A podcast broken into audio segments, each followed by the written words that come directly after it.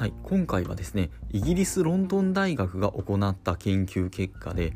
健康な食事をさせるつもりが子どもの食習慣を悪くしているという記事を見つけたのでシェアさせていただきたいと思います。えっと、これイギリスロンドン大学がと、まあ、あの小学校に通う7歳から9歳の子供を持つそのお母さん、まあ、お父さんお母さん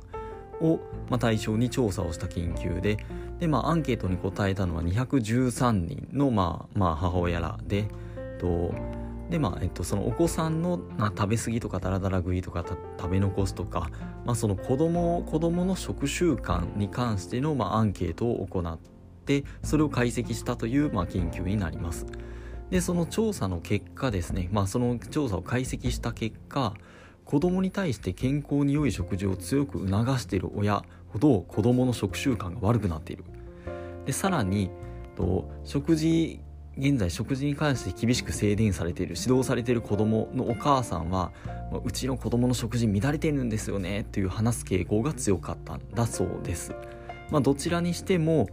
まあまあ本当にまあその子供の食習慣がまあ悪か悪かったのかというまあその親の主観とか入ってるかもしれないんですけども基本的にまあそのなんか厳しくえっと、まあ食習慣を厳しく制限しているような、まあ、あの厳しくされている子どもほど食習慣が悪くなっているんじゃないかという傾向が見られるっていう話だったみたいですね。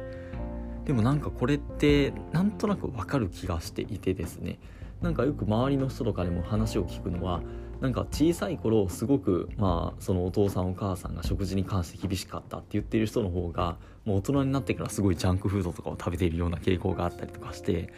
逆に私の場合とかだとの逆にもう親が全然そういうなん食べ物を気にしない家庭ででもジャンクフード、まあ、カップラーメンとかポテトチップスとかの山の中で育ったみたいな感じなんですけどもでも逆に大人になって一人暮らしをしてからそういうジャンクフいわゆるジャンクフードみたいなのを全然食べなくなったんですよね。結構食べ物には気を使うようになっていて。なのでなんか子供の時のその食習慣とかっていうのがむしろなんか大人になってから逆に出るようななんか傾向とかってあるような気がしたのでなんかこの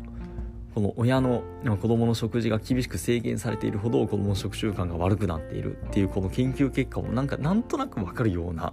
気がしちゃいました。まあ実際のところはどうかわかりませんけどね、この一つの研究結果だけなので。はい、以上です。